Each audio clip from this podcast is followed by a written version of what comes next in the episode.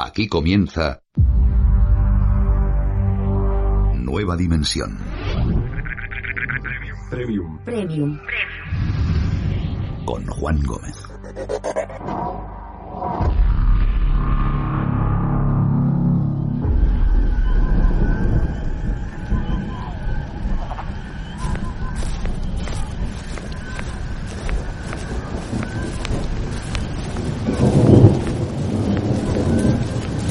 Buenas noches a todos. A duras penas, un grupo de hombres intenta hacerse paso a través de la espesura de la selva, en mitad de una tormenta. Buscan uno de los mayores secretos, uno de los mayores tesoros que creen existe en algún rincón desconocido de ese inhóspito lugar. A la cabeza de ese grupo va un hombre llamado Juan Ponce de León. Desde que llegó desde España a tierras de América, ha oído historias, leyendas que los nativos dan por ciertas sobre unas aguas no solo curativas o milagrosas, sino unas aguas que ofrecen algo mucho más poderoso. Mientras avanzan, Ponce de León recuerda lo que estos nativos le han asegurado. Allí, en mitad de la selva, existe un lugar donde las aguas dan mucho más que fuerza y salud. Tal como le contaron, los ancianos de las tribus, tras beber aquel líquido, se volvían tan completamente restaurados que podían reanudar todos los ejercicios del hombre, tomar una nueva esposa y engendrar más hijos. Pero entre aquella espesura, y sin la guía de alguien que supiera exactamente la ubicación de aquellas aguas, el tiempo, la fatiga y la desesperanza va haciendo mella poco a poco en el grupo. De repente, cuando están a punto de abandonar tal empresa, escuchan el rumor de un arroyo, o puede que de una fuente cercana.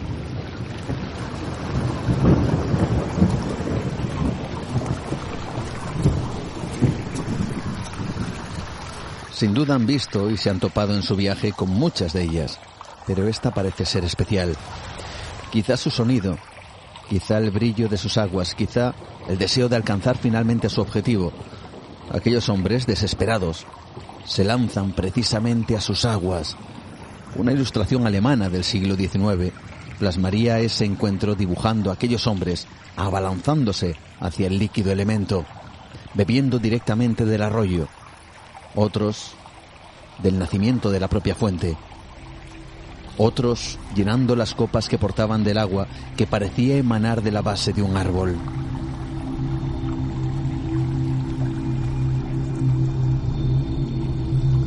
Su objetivo no era aplacar su sed o curarse de alguna enfermedad.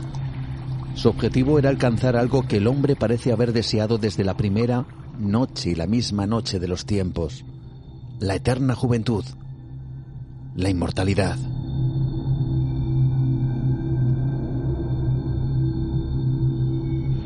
Siglos más tarde, la zona se convertiría en la ciudad de San Agustín, en Florida, el hogar del Parque Arqueológico Nacional de la Fuente de la Juventud. Allí se ubica un manantial del que dicen bebió Ponce de León, pensando que sus aguas le concederían la inmortalidad. La ciudad de San Agustín es a día de hoy la ciudad más antigua de Estados Unidos, y cada año, cada 6 de abril, se hace un homenaje a Ponce de León y su llegada a ese lugar en busca de la inmortalidad.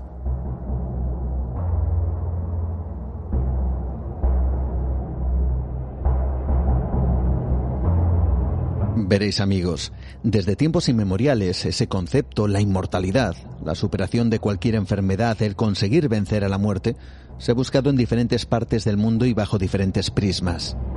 Algunos, hasta hace no poco tiempo, estaban convencidos que ciertos objetos podían otorgar la vida eterna o al menos acercarte a ella. En la alquimia se habla de la piedra filosofal, una sustancia legendaria que dicen que es capaz de convertir los metales básicos en oro y plata y que ocasionalmente podría ser útil para el rejuvenecimiento y posiblemente para otorgar la vida eterna. También fue buscada por los alquimistas la llamada panacea, un medicamento milagroso que podía prolongar la vida indefinidamente.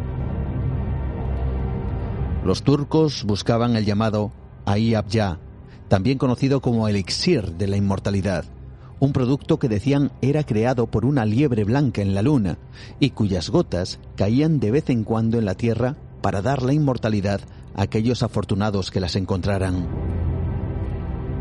Para los indios se llama Amrita, una especie de néctar divino de la inmortalidad que estaría en las profundidades de los océanos y que, por cierto, su posesión provocaría, según el mito, una batalla en los cielos por parte de los dioses. Pero hay más ejemplos. Escuchamos algunos de ellos. Los antiguos tenían muchas historias sobre la inmortalidad como algo tangible y alcanzable. Los chinos tenían los melocotones de la inmortalidad y los griegos la ambrosía. Los mesopotámicos tenían el soma y en la tradición bíblica tenemos el árbol de la vida. Siempre hay algo que puedes ingerir para hacerte inmortal.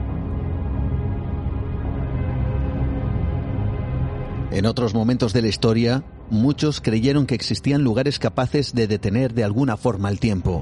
Lugares escondidos, míticos, donde sus habitantes parecían haber vencido a la muerte.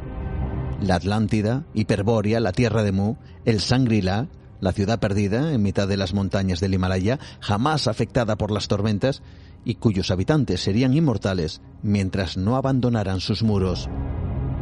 Todos estos mitos, como sabéis, llevaron a muchos, como a Ponce de León, a buscar la clave de la vida eterna.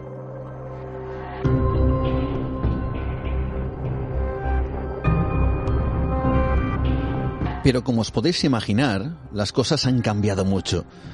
Ahora ya no son los mitos ni las historias legendarias las que alimentan la posibilidad de ser inmortales, sino la ciencia. Una ciencia que está avanzando en una idea, un concepto que rompería no solo la barrera de la muerte, sino algo mucho más alucinante y para muchos también aterrador. La barrera de la biología humana. Para convertirnos en seres tecnobiológicos, es decir, que la tecnología aumentara las capacidades físicas y mentales a tal punto que estuviéramos más cerca de alcanzar aquello que Ponce de León y tantos otros antes y después de él buscaron. La inmortalidad, trascender lo humano, atravesar esas barreras biológicas que nos hacen finitos a través de la tecnología. No es la simple mezcla entre el humano y la máquina, es algo que incluso dicen que trasciende lo filosófico. Todo un movimiento para crear una nueva humanidad, como jamás se ha visto en toda nuestra historia. El llamado transhumanismo, la fusión con la tecnología para superar todas las barreras pero también la edición genética a niveles igualmente increíbles. Es algo que ya se está planteando y que puede que esté más próximo de lo que imaginamos.